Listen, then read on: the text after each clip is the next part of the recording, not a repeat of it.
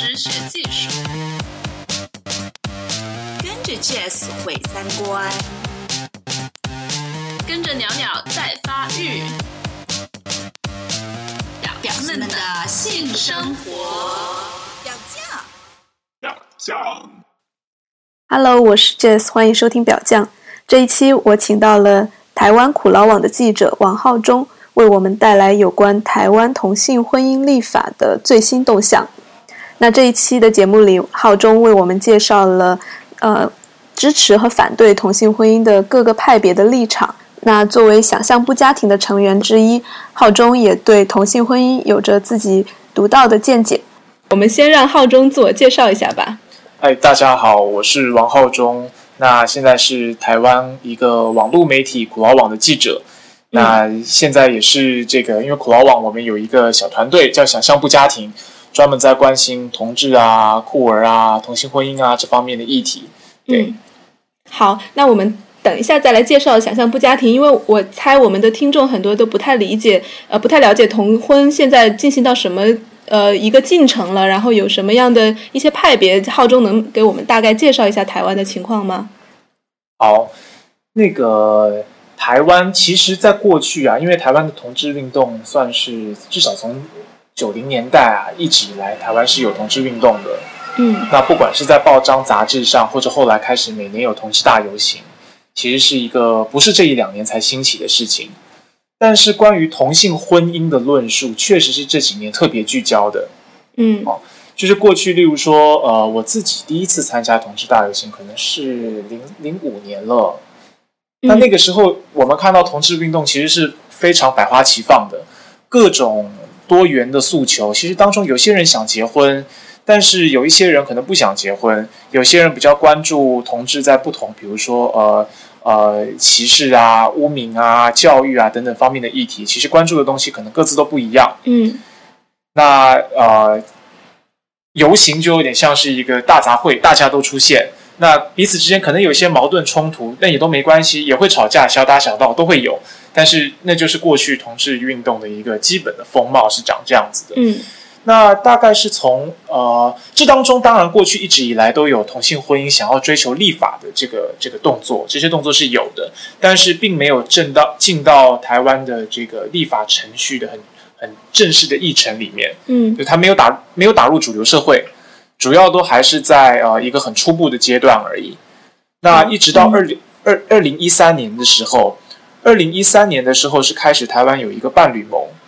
去提了一个这个呃进到立法院的修法的动作。伴侣盟是一个同志组织是吗？对，是是一个呃可以说是一个同志组织，嗯、但是它它背后的组成成员有一些是台湾过去妇女团体的成员。嗯，嗯对，他们成立一个叫伴侣盟的。好，那就呃比较展开了最近从二零一三年以来这几年的这个同婚运动的一个辩论。嗯。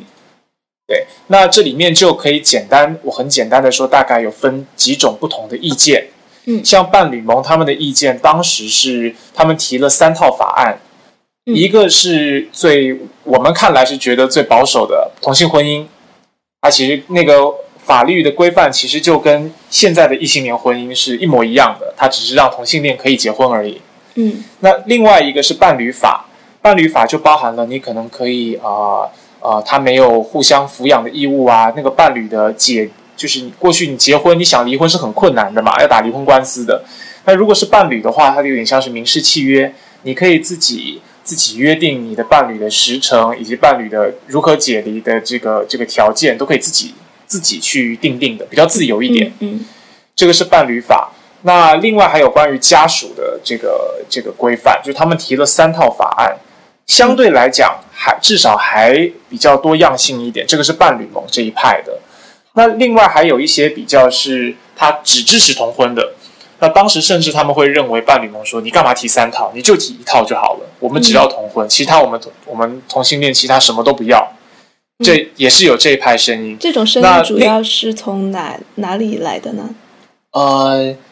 如果你讲讲团体的话，嗯、当然它有一个团体叫做台湾同志家庭权益促进会，就是同家会。嗯，好，但是我必须说，这种呃，对于结婚啊，对于跟异性恋享有一样的一对一关系跟法律保障的这种渴望，它其实是呃，就是一般的保守大众、一般的同性恋者，很多人是保持这种心态的。嗯所以他是同家会的这个号召底下，哦，这些人被召唤出来，被感召出来。他过去其实不是，他不是因为同家会才受到这个影响的。嗯对我这样我这样讲清楚吗？嗯，清楚所以，所以呃，这一派的人在这一年，就是过去我们现在看到的，像今天是十二号嘛，十号的时候，台湾刚刚发生了这个二十五万人的呃同志集会嗯，在追求同性婚姻，其实主要就是这一派的意见。嗯那我刚刚讲的那个同家会，它也是这一次推动修法的其中一个团体。但是呃，团团体其实有好几个，包含像同志咨询热线啊，然后呃刚刚讲的同家会等等的团体。可是呃，真正在背后其实触动会有这么多人上街的，不见得是这些团体本身，而是人们对于那个一对一单偶关系的渴求，其实还是占了很大的成分。嗯嗯好那我刚刚前面讲了有过去有伴侣盟这一派，然后比较是支持同婚的这一派，那最后当然就要讲是我们这一派。嗯嗯 我们我们这一派其实在过去在同婚的论述里面，呃呃，有的时候会被人家觉得说是来搅局的，因为我们就是在人家追求家庭的时候，我们去说家庭很多问题啊；在同性恋追求婚姻的时候，我们就会说婚姻很多问题啊。嗯，其实就是在呃，可以说，对，可以说在过去这个同性婚姻的运动里面，可以有这三这三派，一派是比较多元的，一派是只要同婚的，那我们是批评婚姻跟批评家庭的。嗯哦那其实我们虽然说看起来我们是一些这个比较还是以同性恋啊酷儿为主的群体，但是台湾过去的妇女运动对于婚姻跟家庭的批判，其实力度是很高的。嗯。包含像是认为女性啊在家庭里面无偿从事家务劳动啊等等的这些问题，嗯，其实过去的妇女运动是有这样子的传统的，那只是现在这一些这个因为同性恋运动是非常气势非常的蓬勃，嗯所以这个反而妇女运动过去的这个意见也都呃不太方便拿出来讲了。就妇女运动运动者他们在批评异性恋的婚姻家庭的时候，他们会很义正言辞，嗯但是他们比较不会拿一样的这个剑拔指向同性恋也要追求的打造的婚姻家庭，其实是一样的东西，就不太方便说。对对，所以我们反而一方面我们延续了过去同志运动内部的这个复杂跟辩论，另一方面是我们这些酷儿在帮女性主义者打他们的仗。嗯有有一点这几年的态势是这样子。刚刚讲的那个，包含像伴侣盟啊，以及现在在推同婚的，各自都有一些妇女团体的成员在里面。嗯所以妇女团体像现在呃这次的这个修法案里面，妇女团体其实妇女新知有一个基金会叫妇女新知基金会，嗯它也是共同推动修法的一个背后推手。嗯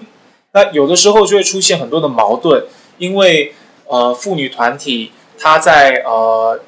她在讨论异性恋婚姻的时候，她会有很多对于现在的婚姻家庭以及一对一关系制度的一些批判。嗯这个批判是很深刻的。但是当他另一头他推动同性婚姻的时候，他又巩固这些价值，嗯所以就会遇到这些问题。他两边两边的论述没有办法搭在一起。嗯对那我们有的时候就是拿着他们对于婚姻家庭批判的论述去去呃检验说，那为什么同性婚姻我们要追求这种东西呢？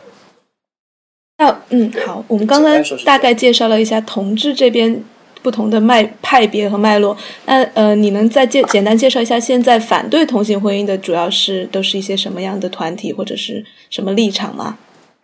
反对同性婚姻的这个呃派别内部复杂。当然，我刚刚前面讲，我们从酷儿的角度来反对同性婚姻运动的其实很多，嗯其实是一部分，但是在主流的媒体上面，最大多数还是宗教团体，嗯，就是台湾的以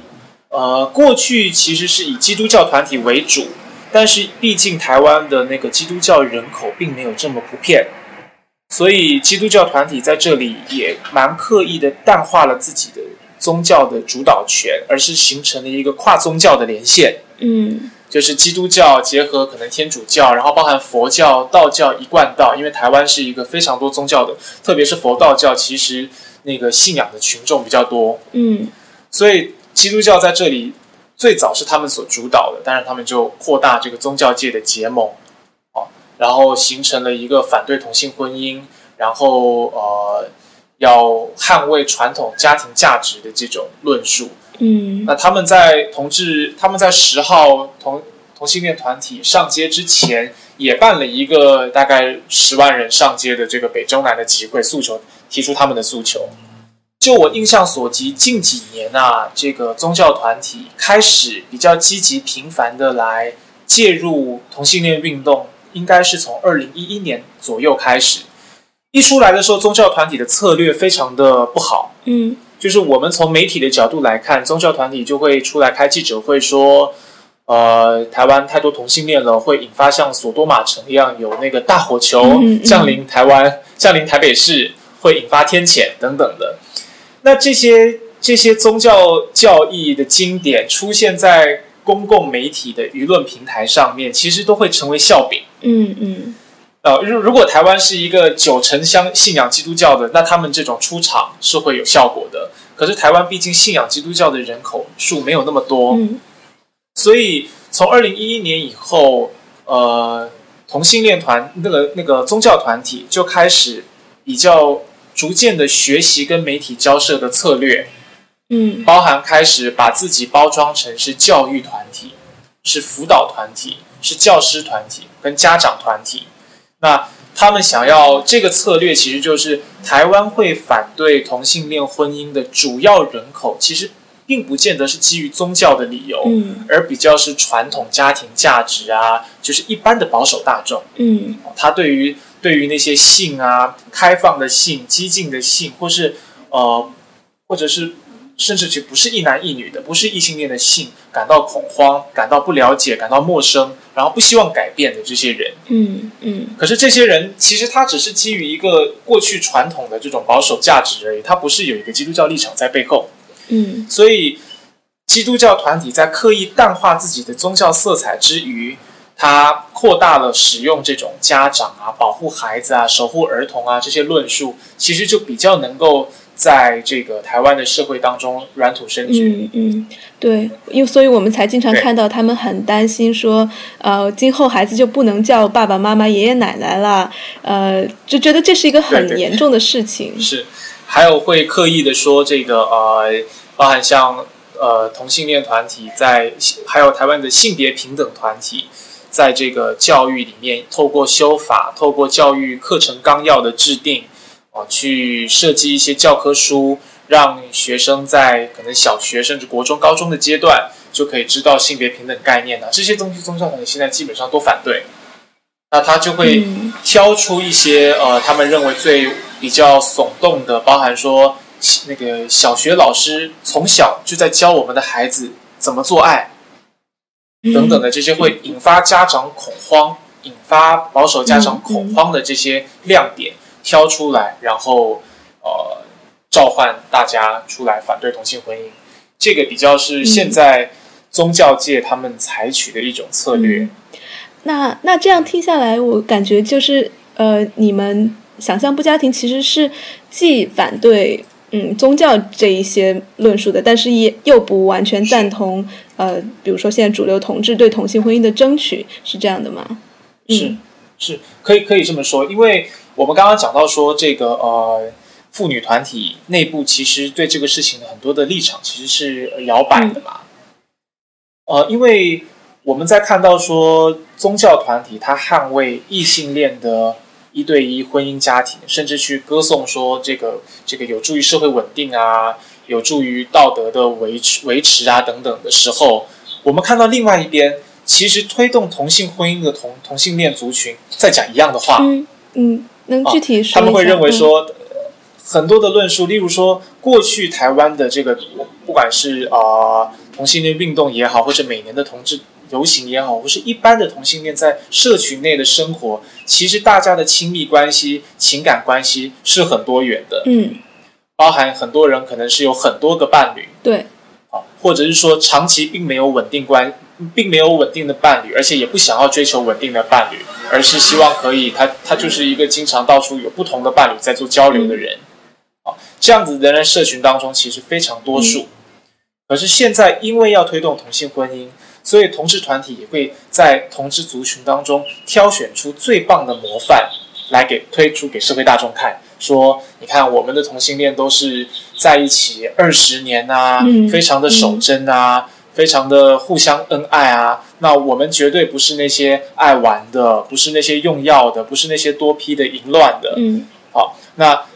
甚至也会跟宗教团体口径一致说，我们要让同性恋结婚，我们才能让同性恋的这个同性恋之间的这个亲密关系更加稳定。维持社会稳定。嗯那现在同性恋之所以关系都不稳定，就是因为他们没有法律的合可，他们没有没有这个法律的保证。那反过来就是也没有法律的约束，嗯因为我们知道进入婚姻关系当中，现在台湾还是有通奸罪的，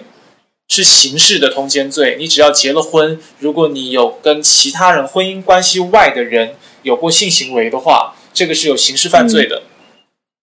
好，那所以刚刚在讲说同性恋婚姻通过之后，甚至同志团体现在也会跟宗教团体口径一致，只是他呃比较包容同性恋而已。他说，同性恋如果进入婚姻之后，他也会受到这样子的约束，会让整体社会更稳定。嗯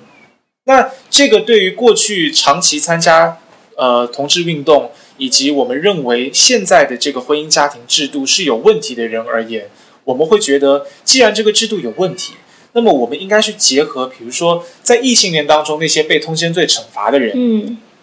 那些劈腿、出轨、外遇的那些异性恋族群，我们同性恋应该去结合这些这些被现在的婚姻家庭惩罚的人，应该结合在一起，去共同批判现在的婚姻家庭制度啊，嗯。而不是我们对制度不批判，然后我们只要把同性恋变成是一种很干净的，然后符合制度要求的这些人，然后我们只要进去就好了。嗯。这个是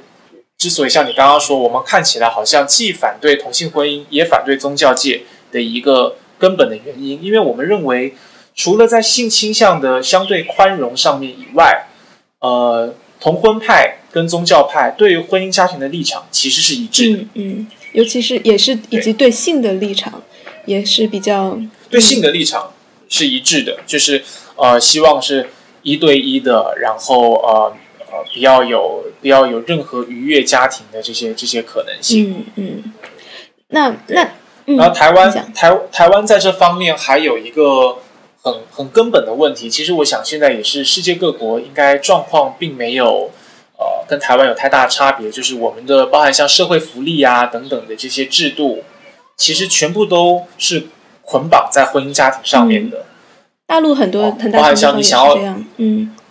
是是，你想要做税制减免啊，你要申请，甚至我我年轻人现在想要做这个优惠的房贷，哦啊、你我要向政府申请公共住宅。虽然我们的社会住宅非常少，但是如果你要申请的话，其实都是比都是要进入婚姻家庭的。哦是吗？就单身者会有很大限制，单身者各非常多的限制，然后在在税制上面，以及以及在这个呃各种福利的取得上面，都是以家庭为单位。哎，说到这个，我刚好还有一个朋友，他他听到这个理由的时候，他会问说：“呃那单身者现在已经很糟糕了，他并不会因为同志结了婚而变得更坏，所以如果因为这个理由去阻挠同志结婚的话，是不是？嗯对，他就有点觉得困惑。你怎么看？呃，我们如果用比较不能说比较抽象，就原则性的概念来讲的话，嗯我们会认为这些社会福利啊，哦，以及这些税制的优惠啊，其实应该是全民都应该享有的。就不管你有没有结婚，你都应该受到医疗照顾，你应该都要有社会保障。那现在婚姻，异性恋的婚姻等于说是一个特权阶层。哦，嗯所以我们过去批评婚姻家庭，其实就是要打破特权的制度。好，那嗯如果这样子看的话，同性婚姻其实并不是同性婚姻的运动，就是我简称同婚派，他并没有要打破特权，而是他想要跟异性恋里面结了婚的人一样，都享有那份特权，所以他们其实想要加入特权而已，他并没有要打破特权。那这样子看来的话，如果今天在一个社会当中享有特权的既得利益者越多，你要打破未来我们要打破这个特权只会更困难而已。你你懂我的意思吗？例如说，今天如果我们要对于呃通奸除罪啊，我们要对于婚姻家庭的一些制度在修法上面进行倡议的时候，过去其实就已经会面对很多异性恋婚姻里面的既得利益者的反弹了。他会说：“你这样的动摇到我们的，我现在已经是我已经结婚了，你动摇到我的家庭跟我的利益啊。”那如果未来同性恋也可以结婚的话，那么这一群。这个这个既得利益的这个这个这个团体或人数其实是会扩张的。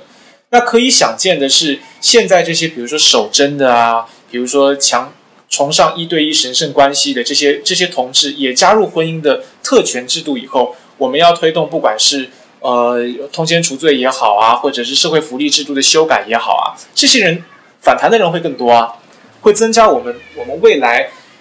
挑战婚姻家庭制度的困难性。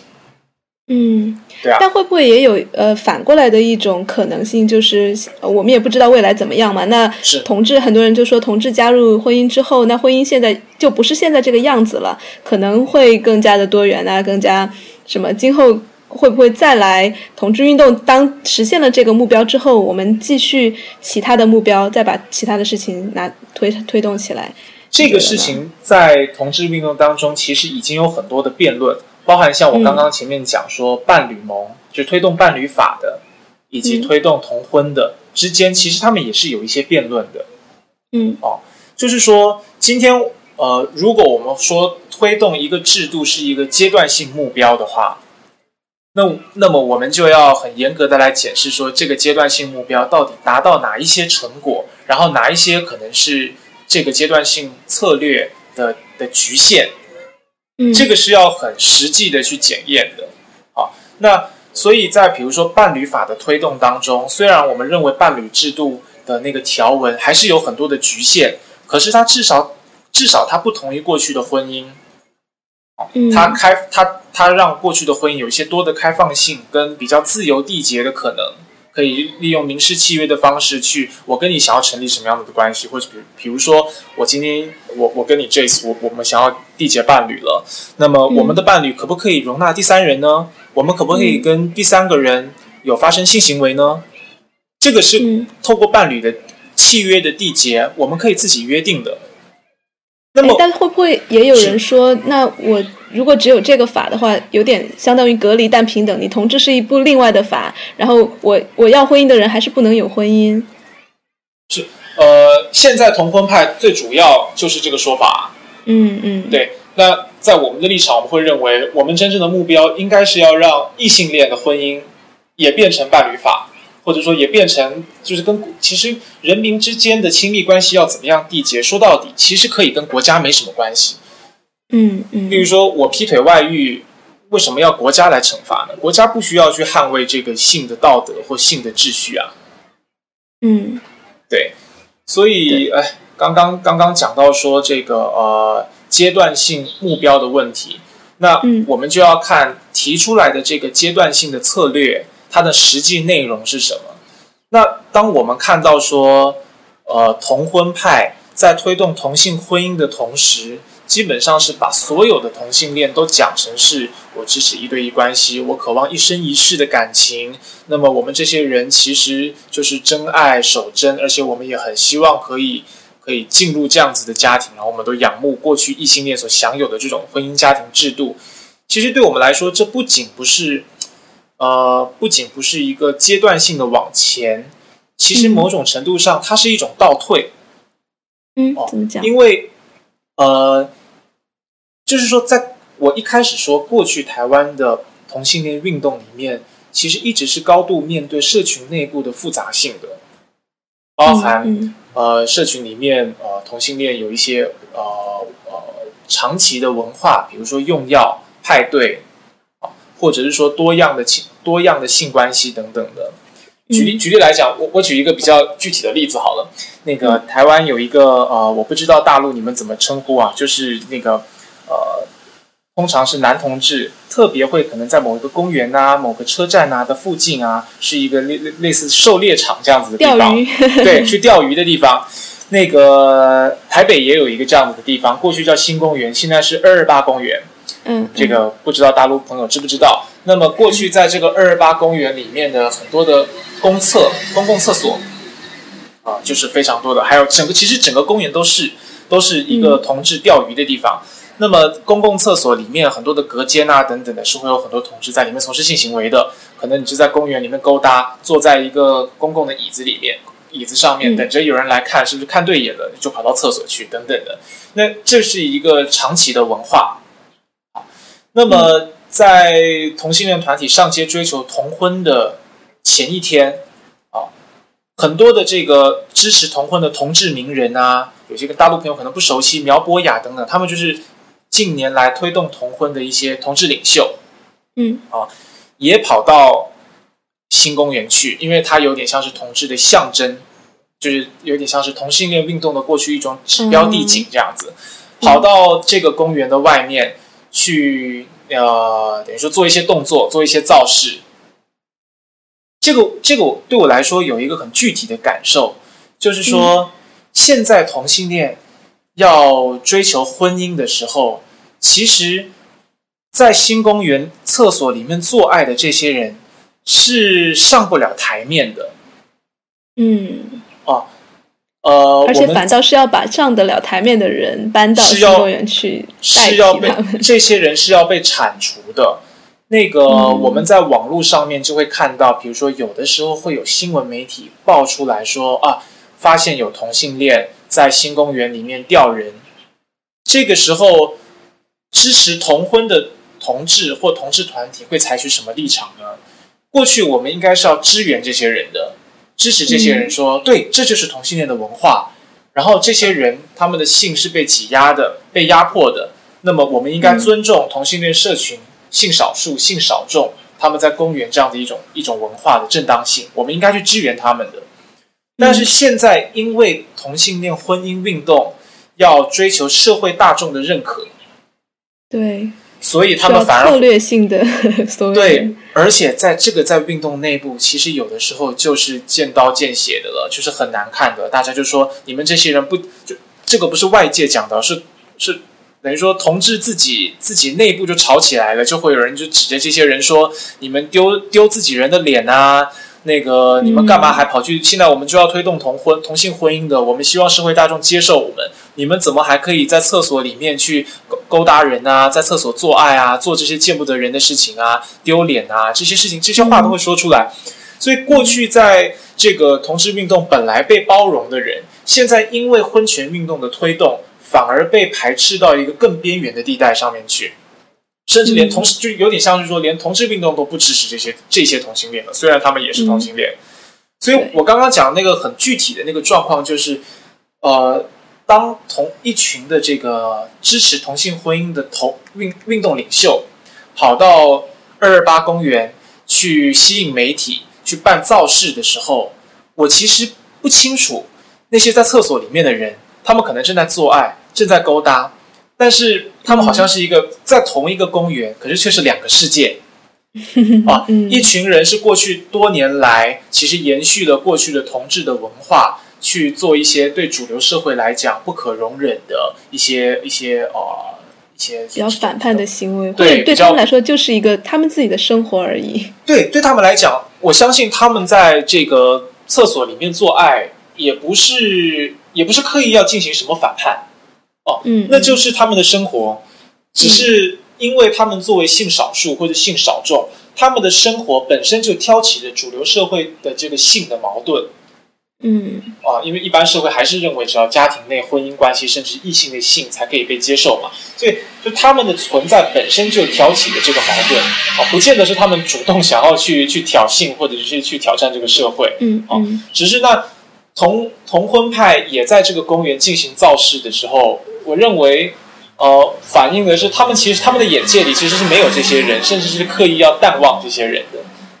嗯所以我说那个是一个很讽刺的场景，在那个同一天的二二八公园的晚上。对，嗯，所以嗯，那所以你们想象不家庭的呃，现在是一个什么样的情况呢？有多少成员？然后主要的活动是什么呢？我们其实呃成员也不多，比较核心会聚在一起讨论的大概就十几十来个，十来二十个。嗯，那因为呃任何团体的运作其实都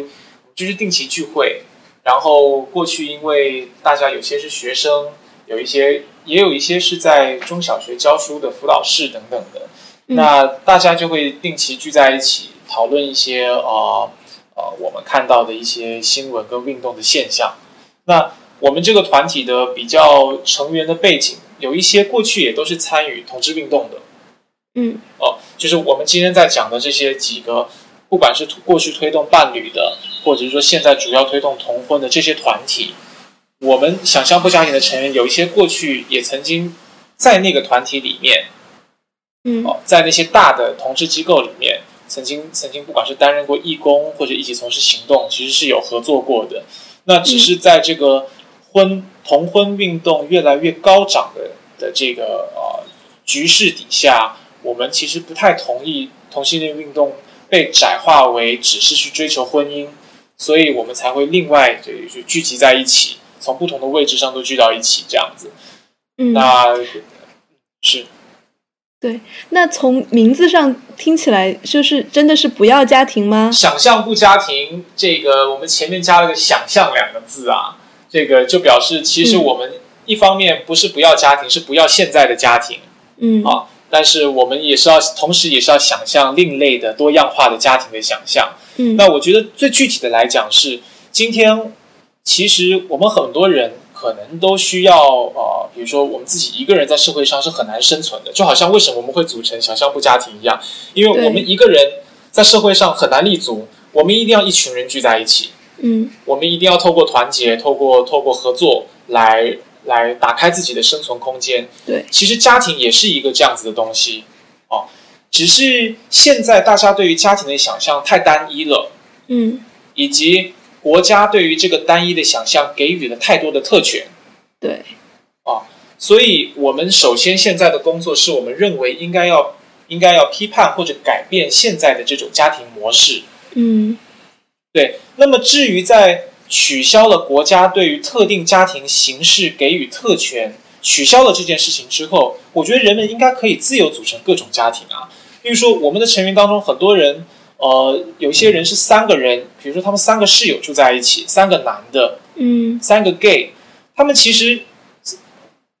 在性生活方面以及平日日常生活方面，他们就是三个人一起的啊。嗯，你很难说是谁跟谁在一起，然后我们都会私下开玩笑说，如果未来通过同性婚姻，是谁要跟谁结婚呢？会不会其中一个人就变小三，那个人就变通奸了？对，这个是很有问题的。而且这个修法也可能会让会拆散这种本来的多样化的家庭。嗯，因为进到法律上面有资源分配的问题，有权利义务的问题，这个法律等于说会让本来本来之间没有勾心斗角的关系，都开始变得要勾心斗角。嗯，其实有的时候是是法律强硬，然后大家要把自己的这个生活形态去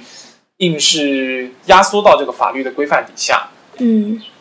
哎，那除了这种三人的关系之外，还有什么我们可以想象什么样不一样的家庭呢？人数是一件事，因为也不见得是三人，也也也有很我我自己我自己身边呐，不敢说认识很多，但是因为过去毕竟真的是在比如说同事社群里面。混的也久了，真的也看过不少那种好多人，比如说四五个人集成一个，就就你也不能说那是家庭，但是总之他们就是会互相照顾。然后你有的时候你也可以说他们是像我们知道异性恋有换妻嘛，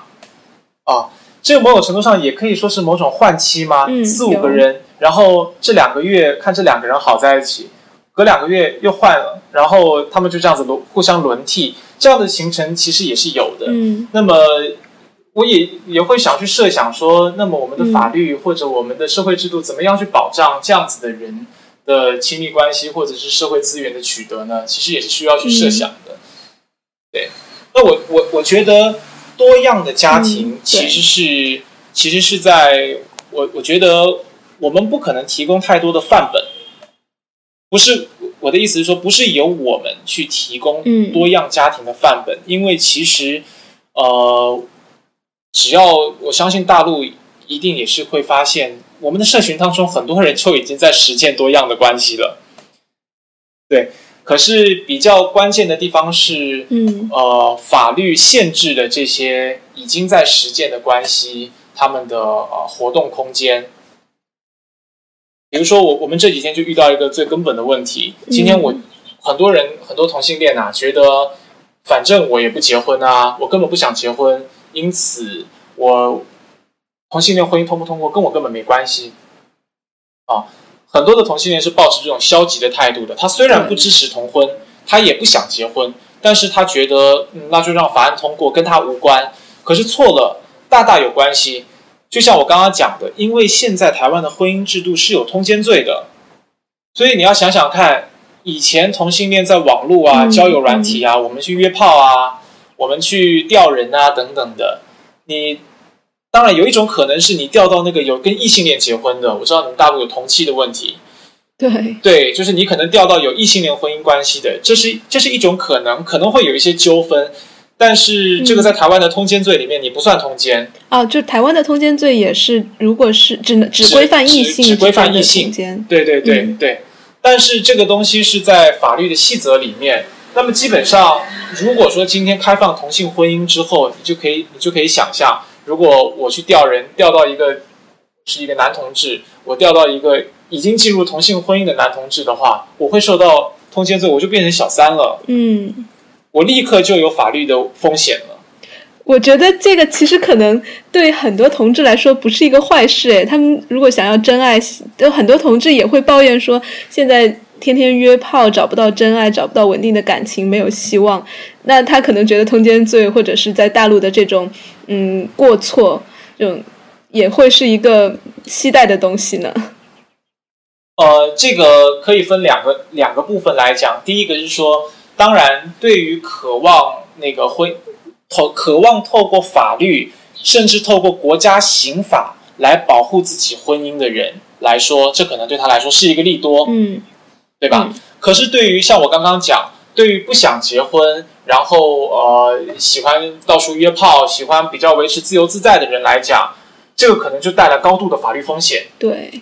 因为你不知道你会不会约到一个已婚的人，甚至他向你隐瞒了他已婚的事实，然后结果你就意外的成为了第三者，然后你就会被告上法院，哦，变成一个通奸罪的一个这个你会被被国家的刑事惩罚，嗯嗯你就会有这个问题。那么这是一个层次，就是我认为这同志族群内部当然是有矛盾的，嗯哦，有的人是想要想要保护婚姻家庭的，有人是婚姻家庭之外的。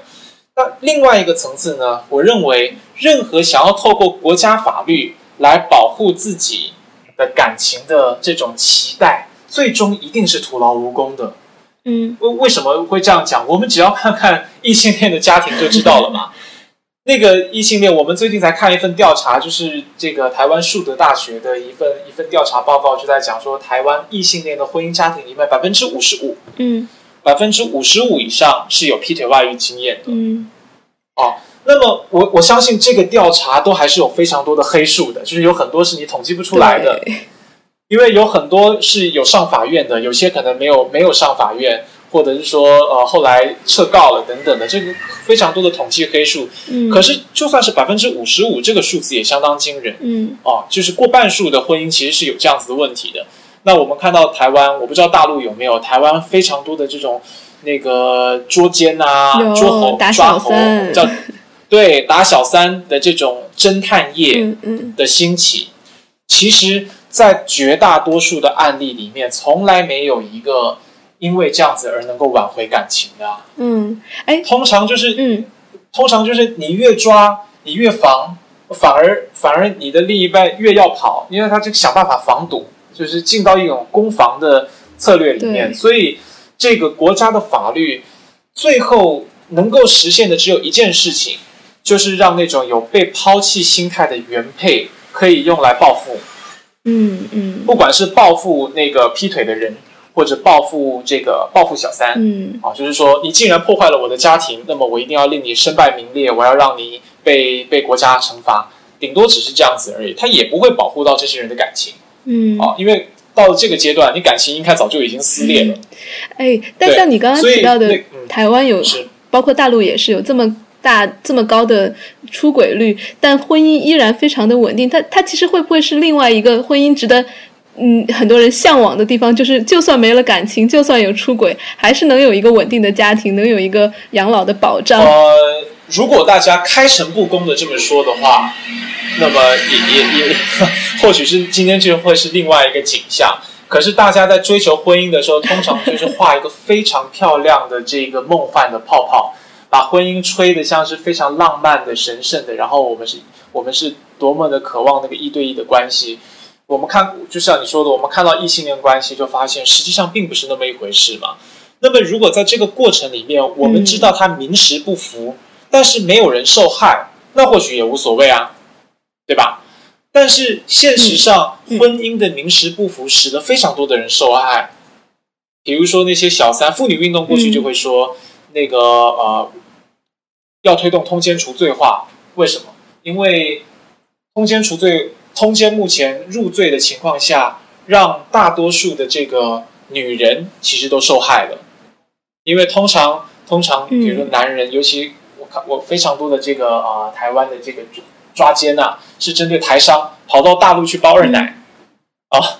然后还有一些嗯。呃各种乱七八糟的情况，其实都有。那呃，妇女团体就会说，大部分的太太最终对于这种劈腿的男人都会选择原谅，因为他想要保护自己的家庭，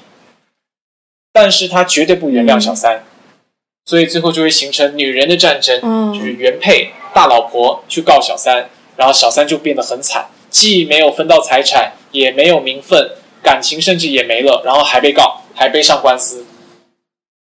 对，所以这些过程里面是会有人受害的。那么我们看到，如果这个整套的婚姻家庭以及绑着国家刑法的制度原封不动的搬到同志社群里面，你就可以想象，现在这些呃，我们看到同事交友 App 里面，你可能只是抱怨自己没有真爱，再过两年后，可能就在抱怨说我要找律师帮我打官司，我要，然后另外一边可能在找捉奸的，可能就会变成这种风貌了。那我们认为我们要提早小心这件事情，不要不要演变到这个局面。而且我也会想象，可能今后的同志 App 都会变成说相亲交友，而不是约炮交友。就现在也不是不会明明目张胆的说约炮，但是我担心今后可能就会越来越收紧了。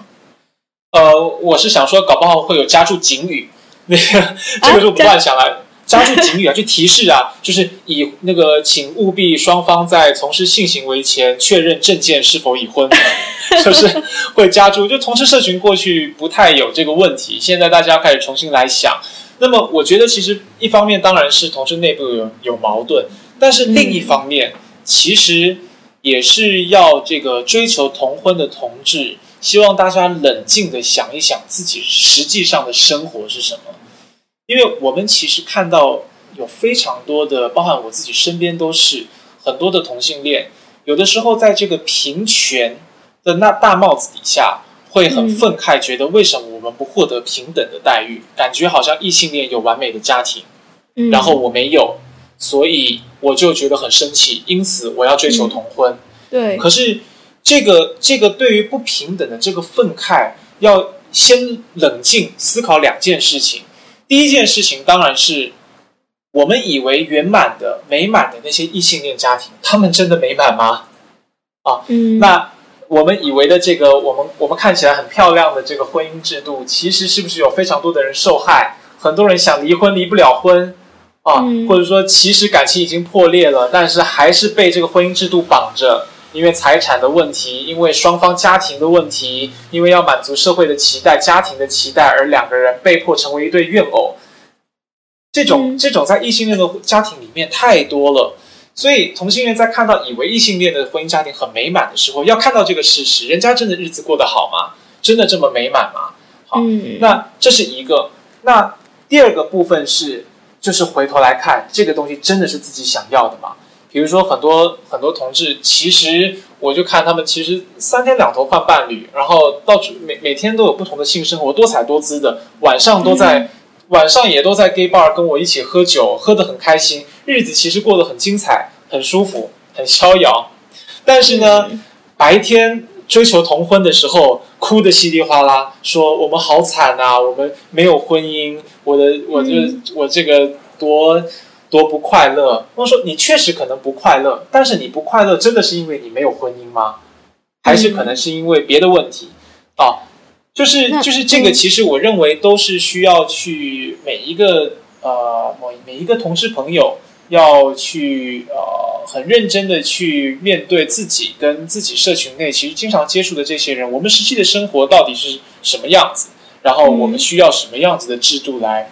来保障我们的生活，这样。但但我们也经常听到这样的说法，就是好，我也知道婚姻不是一个呃完美的东西，但是我目前就是要有一个这样的选项，我可以有同同志婚姻，但是我不去选，我可以选择过各种各样的生活，但是我要我得需要有这样一个平等的选项。我觉得这是一个很常听到的论述。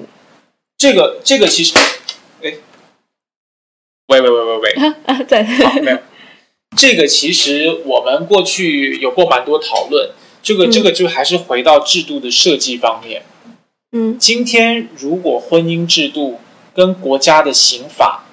哦，跟国家的这些，包括我刚刚讲的社会制度的资源的分配是完全脱钩的，它变成只是一种具有宗教意义的象征，那我觉得完全开放啊。就是嗯。这个也就回到回到一开始所说的，呃，每个人想要缔结怎么样的关系，本来就是你的自由。如果你信仰基督教，或不管你是不是信仰基督教好了，你看了爱情小说，你想要有一对一、一生一世的感情，然后你想要你想要呃，你想要穿着白纱、穿着西装去做一个这种神圣的婚礼，庆庆贺、赞美自己的关系，完全应该享有这样子的自由啊！我也不会，我也不会去谴责或者阻碍这些人啊。可是嗯问题在于说，那么这样子的婚姻应该跟国家的这个刑法什么是没有什么关系的，因为国家的这些制度就涉及资源的分配。那既然我们人们的这个亲密关系是这么的多样，为什么独后一对一的关系可以享有这些特权呢？嗯嗯所以，所以在你说人们可以自由选择婚姻，想要有这个选项的这个层次上，我是同意的，因为你嗯你可以你可以想要进入这样子的关系，但是前提是我认为那国家不应该需要额外的去保障这样子的关系。嗯，那么，所以以前我们其实也跟宗教团体有过部分这样子的对话，就是有些人都会去嘲笑，尤其是这个呃呃比较，比如说支持同婚的，现在这个同性恋族群跟宗教团体的这个对立就很重嘛。嗯嗯某种程度上也说，我们常常认为宗教团体提出这些诉求很荒谬啊，他们的信仰并没有科学根据啊，等等的。嗯嗯，可是我们他他只要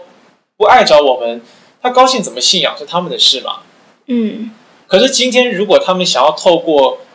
国家的国家的力量，权利，对，对，去刻意特别保障或特别给予他们呃给予他们这种信仰的人一些特殊待遇的话，那我觉得就有问题了。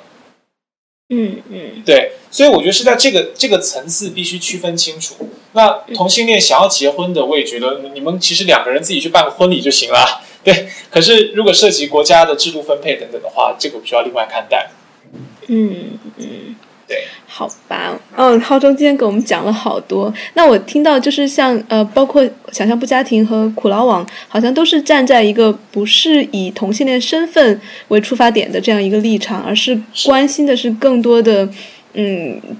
底层的议题，是吗？呃，不家庭，呃，可以可以大概简单介绍一下嗯苦劳网。苦劳网听听名字，其实本来很多人就觉得我们是关注劳工新闻的嘛。嗯。对，那确实我们在台湾过去比较长期关注的是劳工新闻啊、受薪阶层工资的议题。那么这几年特别，其实我们就广泛的关注所有的这种呃，不管是弱势的、底层的这些人权问题，其实我们都会关注。那这个不家庭有点像是苦劳网的其中一个计划的一个小团队，嗯。那么就是会去呃 特别的去谈，包含像呃呃托育的问题啊，包含像这个亲密关系可以怎么样被制度保障啊，婚姻家庭的问题，其实这几年就比较在谈这些事情。嗯嗯对，那么苦劳网的话，就是范围会比较更广一点。啊，那苦劳网现在在呃我们大陆也刚开了公众号，是吧？是对对对，因为过去其实台湾的网站啊，这个在大陆要传播相对是比较不容易一点的嗯啊，因为就是我们的我们的网址的网址的网域是是登记在台湾。那以前去大陆交流的时候，几次都会听到人家说啊，想看我们的文章啊，但是都必须要翻墙啊，很麻烦啊等等的。嗯所以也最近才刚开了公众号，因为有一些有一些特别的东西是发现说，呃，两岸过去在不管是其实劳工运动也是嗯台湾的这个台湾的，我们常常在说台湾在台湾劳工运动，我们抗争我们的老板资本家，但是台湾的资本家其实大部分的受雇者不在台湾，大部分是台商，受雇者都在你们那儿，都在大陆。嗯对，所以其实两岸的这个劳工运动需要高度结合的，需要高度合作的。那很多事情我们发现现在在台湾，不呃，在台湾发生，影响可能是在大陆影响，有些事件可能是在大陆发生，那在台湾造成影响，所以会认为应该要加深或者说让两岸的这种底层人民弱势运动能够更频繁的互动，相互看见，然后也可以彼此有些支援。所以这次我们弄了这个公众号，一方面也是希望可以达成这个目的，啊，让很多的我相信，特别如果我们刚刚今天讲了这么多是有关于同性婚姻的问题，我相信大陆可能未来也会面临到类似的辩论。那有一些我们过去已经炒过的，或者一些辩论的一些材料，希望也可以给嗯大陆的朋友有一些这个参考价值。不敢说什么能有什么贡献，但因为我们这里嗯会发展成什么样子，我们也都还不知道。但是肯定可以就互相借鉴嘛。对，互相借鉴。嗯，对，那大家也可以多关注我们的公众号，就是在嗯微信搜寻那个苦劳网就可以看到。是苦逼的苦，劳动的劳。对，苦、嗯辛苦的苦，劳工的劳，网网站的网，这样。嗯，对对对，我还很喜欢你们的那个英文名，就 cool loud，就又酷又大声。是是 是。那呃，另外你们苦劳网的嗯资金来自于呃，我们其实从就这几年开始，其实所有的资金都是来自于小额募款。嗯那过去主要都是针对台湾的读者，就是呃，如果你喜欢我们的文章，他可能每个月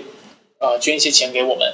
现在因为我们有公众号，所以每篇文章微信支付在那个如果订阅了我们的公众号之后，文章下面也都有那个条码，其实也都可以直接。如果看了文章喜欢，觉得觉得这样子的东西想要持续收看的话，其实也都可以呃一点点钱支持我们一下这样子。对，那我们整个团队现在规模不大，在台湾我们就六个人，但是就是人小资源少，也有可以做的事情，就一点一点慢慢做这样。所以我们我们所以我们都觉得其实也蛮高兴的，就表示不管台湾社会还是像我们开了公众号之后，马上就有一一点点支援进来，就也会感觉自己的工作是背后是有些人支持的。我们在网络上面或者说在文章上面去做一些倡议的时候，确实是会有引发一些共鸣。这样，那苦劳网今年是二零一六，明年二零一七，明年我们满二十年。所以，其实这个长期的工作在台湾还是有一些累积的。对嗯非常有价值，虽然可能不能受到广就是最大众的接受和喜爱，但是我觉得还是就是这种声音是非常珍贵的。是，我们就当然还是要继续努力啊。对，好的，那啊好，今天谢谢浩中来参加我们的节目。呃，最后我们呃还有什么要说的吗？浩中？谢谢谢谢大家，希望今天有为那个 Jazz 的听众有介绍清楚台湾的这个同婚目前的这个状况，也希望大家持续关心这个未来台湾会怎么发展。二十六号，二十六号立法院就要决定现在这个法案要不要出，所以我相信未来几天，大家如果透过普劳网或透过其他的媒体，都还可以看到这个，不管是宗教团体。还是同事团体密集动员，一定还是会有的，所以这个事情还是一个变局，大家可以密切关注。嗯，好的好的，那我们就跟听友说拜拜啦，再，见。谢谢大家，拜拜。好，好，拜拜。